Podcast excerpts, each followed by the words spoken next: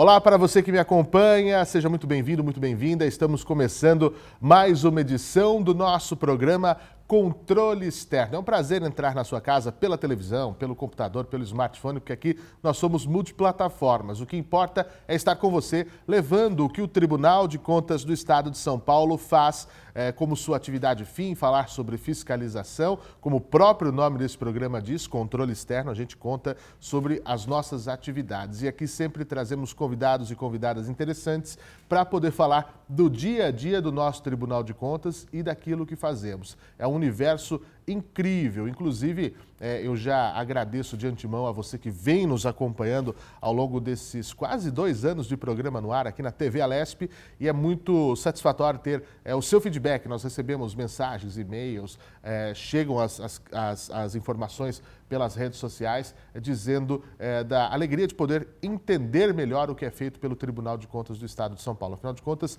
comunicação também é uma ferramenta de transparência, é o que nós fazemos aqui. Esse programa é gravado sempre no Auditório Nobre Professor José Luiz de Anhaia Melo, na sede do nosso tribunal, bem no coração da capital paulista, aqui na região da Sé. Já fica o convite para você conhecer o nosso tribunal. Quando estiver passando aqui pela região da Sé, será um prazer te receber para mostrar aquilo que fazemos pelo lado de dentro. A nossa ideia é sempre ter essa proximidade. Como disse no início, estamos no ar na TV Alesp toda sexta-feira às 21 horas, com reprises aos sábados e também outros dias alternados pela semana, bem como em mais de 70 emissoras, canais comunitários do Estado de São Paulo. Obrigado à Associação dos Canais Comunitários do Estado e também mais de 110 TVs câmaras espalhadas uh, pelo Estado de São Paulo via Rede TCESP. Obrigado pelo carinho da sua uh, audiência. E também, se você é como eu, além de televisão, apaixonado, uma apaixonada por podcasts, é um prazer estar aí com você pelas ondas sonoras. Você que podcast é legal, né? Você pode estar arrumando a casa, dirigindo, na academia e estar nos ouvindo. Estamos na, na maior parte da podosfera mundial, não seja qual for o seu agregador, é só procurar podcast TCESP e você vai nos encontrar com certeza. Bem, deixa eu falar do meu convidado de hoje, que já chegou aqui, está conosco para essa edição do programa. Eu recebo o chefe técnico da fiscalização na seção operacional da divisão Aldesp do Tribunal de Contas do Estado de São Paulo, César Schneider. César, obrigado pela, pela sua disponibilidade. Eu sempre agradeço a quem tira um tempinho da sua agenda para estar aqui comigo. Seja bem-vindo. Muito obrigado, eu agradeço pela oportunidade de estar aqui nesse programa. Muito bem, deixa eu apresentar você ao nosso público, César. O César Schneider, como eu disse, ele é o chefe técnico da fiscalização aqui na seção operacional da divisão Aldesp, é bacharel em administração de empresas e contabilidade, com especialização em controladoria e gestão pública. Entrou no serviço público em 2007, aqui no nosso tribunal. Começou a carreira como agente da fiscalização financeira na terceira DF, a terceira diretoria de fiscalização. Em 2010, recebeu o convite para trabalhar no então projeto Aldesp, ou seja, já tem aí uma, uma carreira longa vendo o, o, o sistema sendo desenvolvido ao longo desses praticamente 12, 13 anos e recebeu o convite eh, em 2010. Aí, em 2012, com a criação da divisão Aldesp propriamente dita, assumiu a chefia da seção operacional, eh, cargo que ocupa até esse momento. Meu caro César Schneider, que prazer mais uma vez ter você aqui. E nós vamos falar de uma parte muito importante do nosso é, do nosso trabalho. Nós já tivemos com o Marcos Portela aqui, que falou um pouquinho a respeito é, do, do sistema Aldesp de forma geral. E nós demos uma passada panorâmica, nós podemos dizer, sobre a importância do sistema Aldesp, a importância do uso da, da tecnologia né, no, nos nossos, é, na, nas nossas diretrizes, naquilo que o tribunal faz. Hoje eu queria saber se a gente pode dar um mergulho, porque nós falamos meio por cima que o sistema Aldesp ele é faseado é dividido em fases ao longo desse tempo. É mais ou menos isso? Como é que a gente começa esse assunto? Está correto, exatamente isso. O sistema ele hoje é, funciona com cinco fases que estão funcionando a pleno vapor, uhum. digamos assim. É, a primeira fase envolve a parte contábil e a parte de planejamento. A segunda fase foi um marco importante para o tribunal e para o jurisdicionado, porque nós mudamos a sistemática de prestação de contas via papel e passamos a prestação de contas, no caso dos municípios, para eletrônica. Então, isso teve um impacto positivo nos municípios, especialmente jurisdicionados ao tribunal, porque ali houve uma economia muito grande com papel e uma economia com combustível e com os próprios veículos e com o tempo dos das pessoas que faziam a, a, remessa de documentos para o tribunal, deslocando os servidores dos municípios até a sede ou uh, dos municípios até as URs, as unidades regionais respectivas, que estão espalhadas no interior. A fase 3, é, eh, ela vem com a parte de pessoal, né, analisando todo o histórico, é, desde o momento em que o servidor entra no órgão público até o momento em que ele se aposenta inclusive contemplando a parte de pensão. Uhum. A fase 4 envolve toda a parte de compras diretas, a parte de licitações, a parte de contratos. E, e a fase 5, que é a mais nova, que passou a operar o, é, efetivamente a partir do dia 1 do 6, que está relacionada com os repasses públicos ao terceiro setor. Então, essas são as cinco fases que estão no ar no presente momento. Eu, eu acompanho aqui o sistema da UDESP, né, Divisão de Auditoria Eletrônica do Estado de São Paulo. A gente pode pensar, então, você me corrija, César, se conforme for a, a necessidade, mas o que eu vejo é que, como o tribunal esteve preocupado ao longo do tempo em se alinhar às necessidades daquele momento. E aí as coisas, e, e o interessante é que se perpetua, vamos pensar em no, uma nova demanda, se perpetua, vamos pensar numa nova demanda. Quando você me fala, né, ah, uma, uma, uma pensando nessa questão paperless, né, diminuir papel, ou, ou antes até mesmo do, da, do, do projeto Aldesp, né, porque o estado de São Paulo é um país em números, em quantidade de gente, em volume de dinheiro, uma série de coisas. Uh, a gente pensa no seguinte: é, era difícil para o jurisdicionado vir até aqui, para o jurisdicionado estar na capital. Ah, é longe, um prefeito lá da outra ponta do estado. Aí foram criados os escritórios regionais, depois viraram as unidades regionais. Ah, mas ainda assim é difícil, etc e tal. Vamos usar a tecnologia que está vindo, porque agora você não precisa vir, você consegue mandar tudo eletronicamente.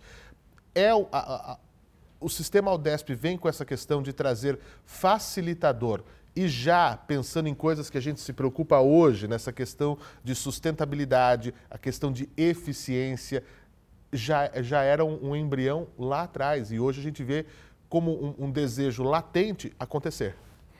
É, eu diria, né, sem, sem medo de ser feliz, digamos assim, que a decisão que o tribunal adotou no passado de apostar na tecnologia da informação foi uma decisão muito acertada. Uhum.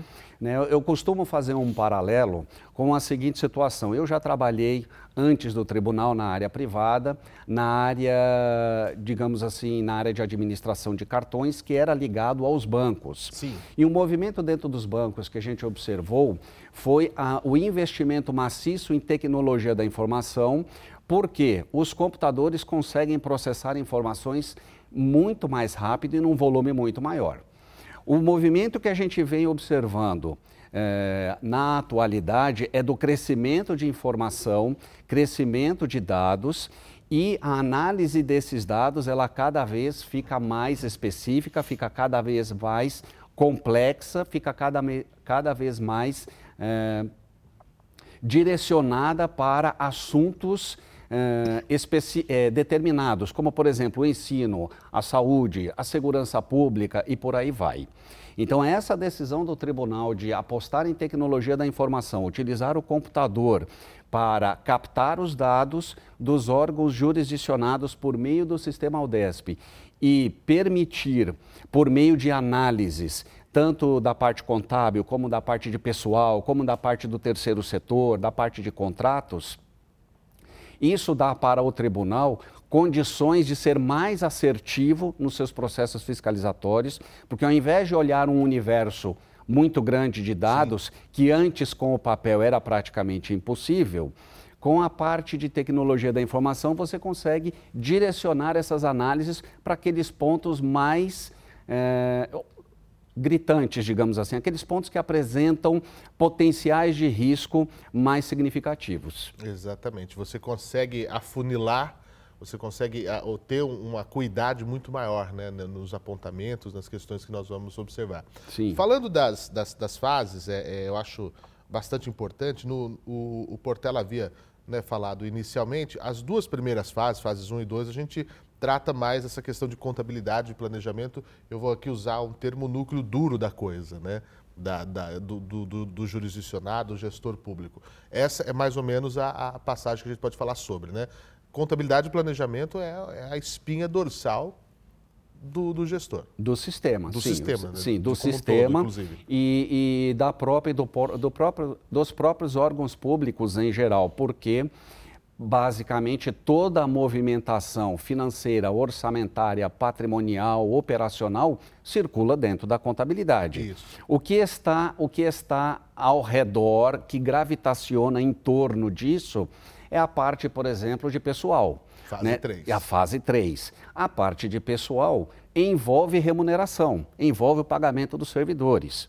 Né? Só para a gente ter uma ideia, né? Eu fiz uma pesquisa rápida para a gente converter, para trazer aqui para os nossos, para os nossos ouvintes.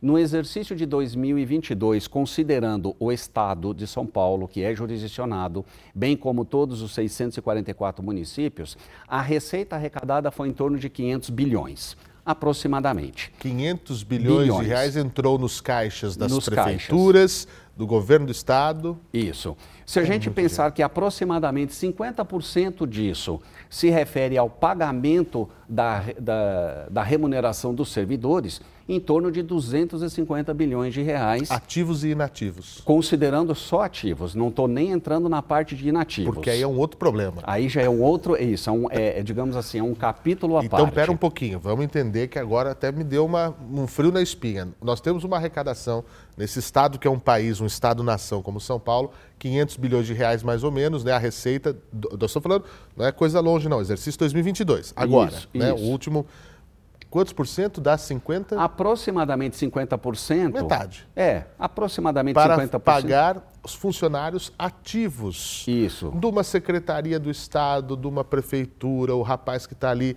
na coleta de lixo, a merendeira que está na escola. Exatamente. Né? Então, o professor, todo... o policial. Isso. E todo, esse, e todo esse conjunto de pessoas que você acabou de citar, eles são informados na fase 3 do sistema Aldesp inclusive a parte remuneratória, toda a folha de pagamento. Né? Só na parte do Estado, por exemplo, se a gente pensar em administração direta, né? só a secretaria são mais de 500 mil servidores. Uau, é uma cidade. É uma cidade. A administração direta pensa em todo o pessoal envolvido na saúde, todo o pessoal Verdade. envolvido na educação, todo o pessoal envolvido na segurança pública. A segurança pública engloba a Polícia Militar do Estado de São Paulo. A Polícia Militar tem um efetivo enorme, que gira aí entre os seus 90, 100, 110 mil é, policiais, digamos assim. Eu vou colocar todos eles, né, independentemente de patente, dentro dessa mesma situação. Então, é um volume muito grande de recursos que transita, inclusive dentro do tribunal, porque o tribunal analisa essas contas todo ano. Isso tudo está dentro da fase 3. Atos de pessoal. Que é a parte de atos de pessoal. Se a gente for para a fase 4, que é a parte de. Mas só, só desculpa interromper, ainda na fase 3. Sim. Aí o camarada cumpriu a sua jornada no serviço público, ele vai aposentar. Sim. Também também é controlado na fase 3. Que nós também então, temos uma observação muito grande em relação a isso, né? As aposentadorias, sim. se está tudo certo, o Tribunal sim. de Contas também faz isso. Sim. É um grande RH do Estado também. Sim, né? o sistema fase 3, eh, ele vem cumprindo essa missão. Ele não nasceu inicialmente para isso. Né? A ideia, ele é um sistema de fiscalização, para que o Tribunal de Contas do Estado de São Paulo conheça como está toda a parte de pessoal Sim. no Estado como um todo. Mas ele subsidiariamente vem funcionando como um sistema de controle de RH, da mesma forma. O que para os municípios, aí eu digo aqueles municípios, aqueles, aqueles que têm menos recursos para desenvolver uma ferramenta nesse sentido, é, isso foi benéfico, muito benéfico. Ele tem condições de controlar todos os servidores que estão ativos, ele tem condições de controlar aqueles servidores que ele cedeu para outros órgãos, Sim. aqueles que ele recebeu de outros órgãos, ele consegue saber quantos professores ele tem, ele consegue saber quantos médicos ele tem, quantos enfermeiros e assim sucessivamente. Eu, eu, digo que todas as informações que o Tribunal de Contas oferece, que o Tribunal de Contas traz para o jurisdicionado, é uma baita ferramenta para você fazer políticas públicas na sua cidade. É, é, um plano de governo que o Tribunal de Contas faz, muitas vezes oferece através dessa, dessa oferta mesmo de dados, de informações. É um plano de governo. Você, gestor público que está me assistindo agora, está me ouvindo, presta atenção. Se você seguir as normativas, aquilo que o Tribunal de Contas faz, é meio caminho andado mais de meio caminho andado, porque aí você tem, obviamente, a peculiaridade da sua localidade. Aí você, como a pessoa eleita, né, é, e, e, cercada de boas pessoas para trabalhar dentro da, da, administração, vai fazer o negócio funcionar. Parece simples. Três fases do Aldesp, uma e dois é contabilidade, financeiro. Aí realmente, nós temos gente para trabalhar, esse recurso humano, está tudo certo, está tudo bem, mas não. A gente precisa comprar. Né? O, o, o governo é um grande cliente do próprio país. Nós precisamos comprar merenda, nós precisamos comprar material escolar, nós precisamos fazer estrada, nós precisamos construir hospital, comprar remédio. Sim. E aí entra a próxima fase. Exatamente.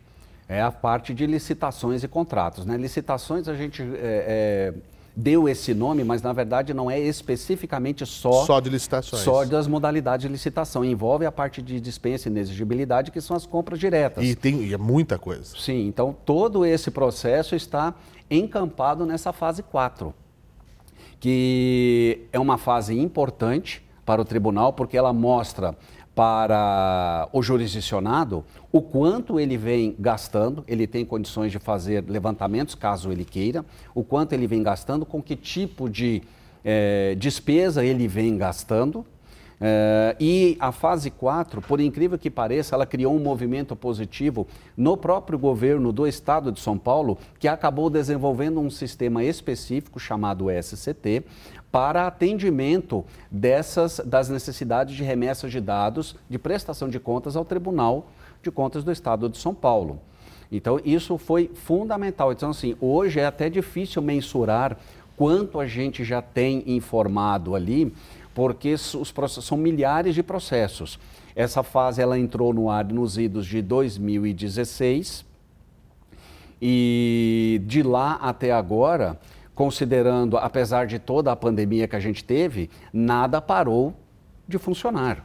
Né? E teve até a, muitas questões emergenciais durante exato, esse período, né? Exato, assim, questões emergenciais, o acompanhamento né, da, da, do, do, problema da Covid, as compras realizadas. Então, isso permitiu ao tribunal um acompanhamento mais próximo, graças ao investimento em tecnologia da informação, ao desenvolvimento dessa ferramenta, que nesse momento está passando por uma reformulação porque em breve nós teremos a nova lei de licitações. Final então, do ano. Isso. Né, é, a nova lei de licitações, quando ela entrar no ar, né, final do ano, início do próximo ano, ela deve entrar efetivamente em vigor. Obviamente não para todos, porque a própria lei estabelece algumas regras. Isso. Mas nós deveremos ter, então, o lançamento de uma nova fase 4, mais enxuta. É, para atender melhor as necessidades do tribunal e também para facilitar a vida dos jurisdicionados. Ela deve ser lançada no ano que vem e com um figurino um pouco diferente do modelo atual, um figurino mais moderno e, inclusive, com uma troca de, de registros entre o tribunal e os jurisdicionados é, tecnologicamente mais avançada. E, e, é muito importante, né, a nossa expectativa, inclusive, com a própria nova lei de licitações, é essa, de tornar a coisa mais simplificada, né, para jurisdicionados, para é, acabar com muitos problemas que tinham em, em, compras, em licitações, enfim.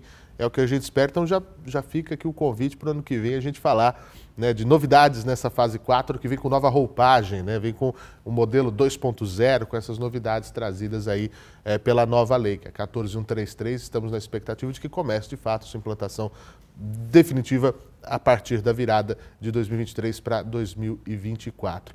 E quando a gente fala de compras e licitações, né, só para a gente ilustrar para o nosso público, César, o, o, o, governo ele compra do clipe de papel a vagão de metrô, né? Sim. Sim. Viatura de polícia, arma, copinho de café, clipe de papel, caneta, seringa, remédio, compra-se de tudo. Absolutamente. Tudo, todo tipo de material, e não é só compra de material, serviços. Né? Também. O Estado também precisa de serviços, e muitas vezes serviços especializados. Precisa de um estudo sobre uma determinada região para saber se naquela região, por exemplo, ele pode estabelecer uma linha férrea. Isso. Porque Análises. aquela região economicamente ela é uma região viável, porém a questão da logística não está adequada. Sim. Então, todo esse tipo de serviço, tudo isso está dentro desse contexto. É, geológico, ambiental. Até um serviço mais simples, né? uma empresa de segurança que vai atuar numa, numa unidade de saúde, uma, uma, uma terceirizada, Sim. enfim, uma série de coisas. Segurança de uma OBS para o município, isso. segurança hospitalar, limpeza hospitalar, que muitas vezes envolve é, procedimentos específicos, Sim. porque a questão hospitalar, ela não pode, ela, ela é, se, não, se não houver um cuidado muito preciso, é, a questão da doença lá pode alcançar todos os pacientes. Isso é, é um problema sério. E, e, eu acho muito engraçado, sabe, César, quando as pessoas, muita gente olha e fala assim, eu não uso nada do que é público.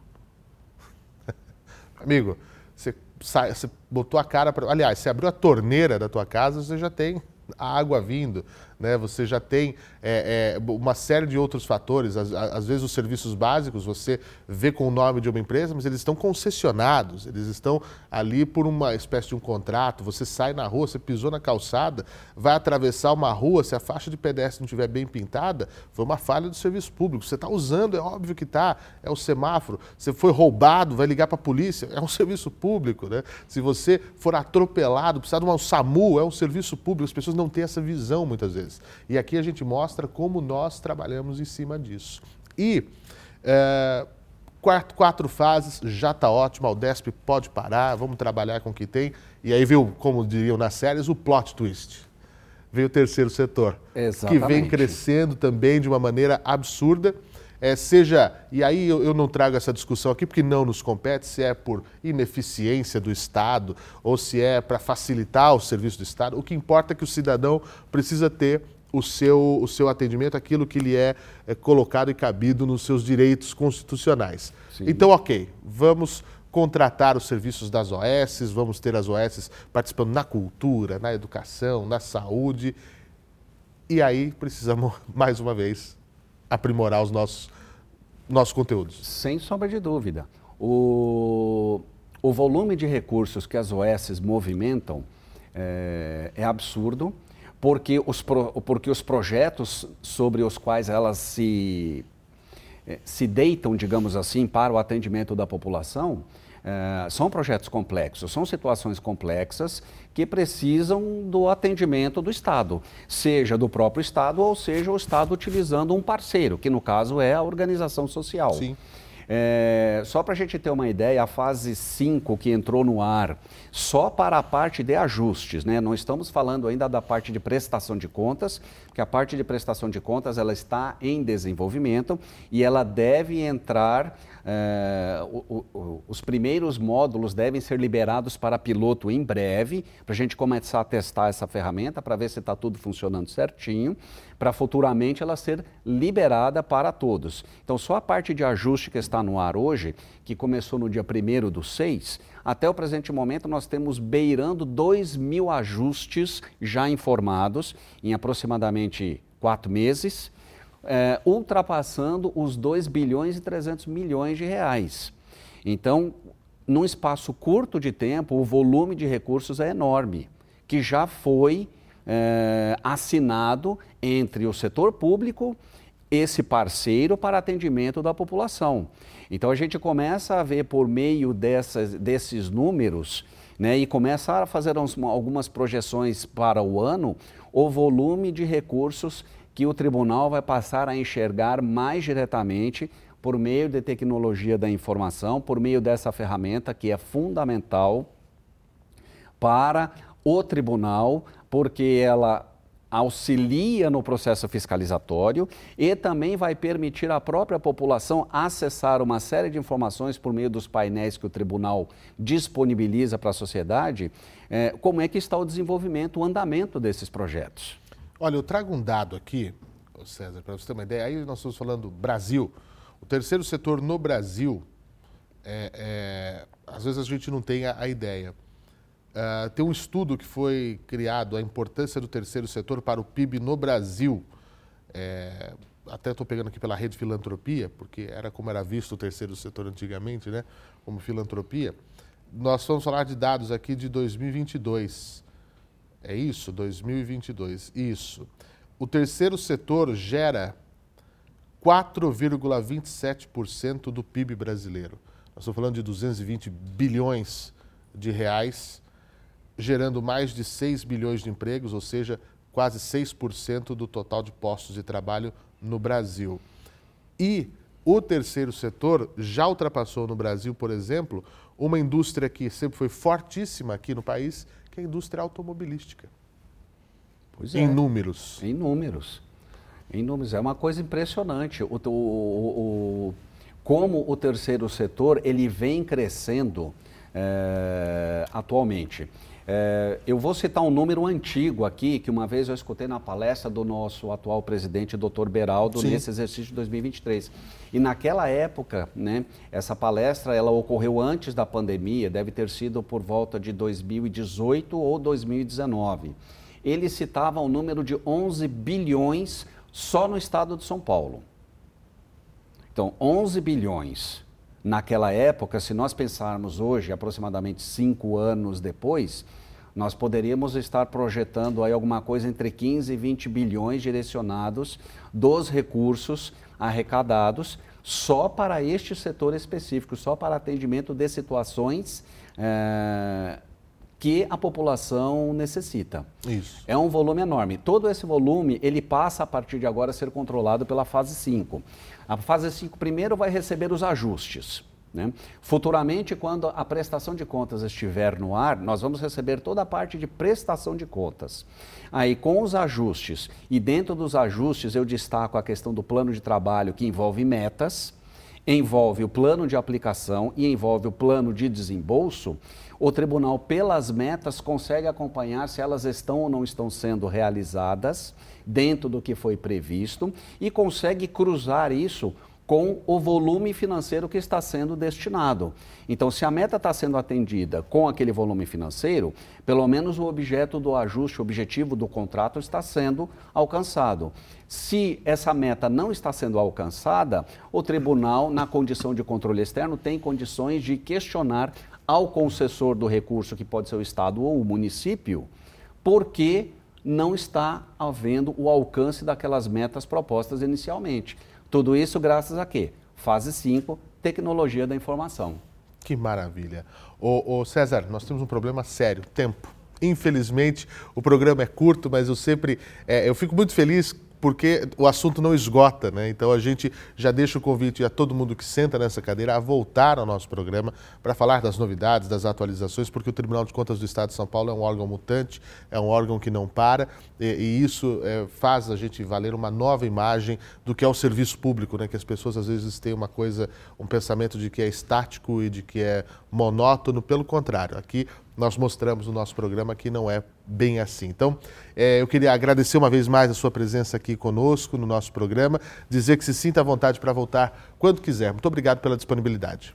Eu agradeço pela oportunidade e certamente voltarei. Muito bem. Para você que me acompanhou até agora, fica o meu agradecimento. Quer saber mais sobre o sistema Aldesp e outras informações do Tribunal de Contas? É muito simples. Acesse o site tce.sp.gov.br e também aproveite e siga-nos nas redes sociais. Até a próxima edição. Tchau.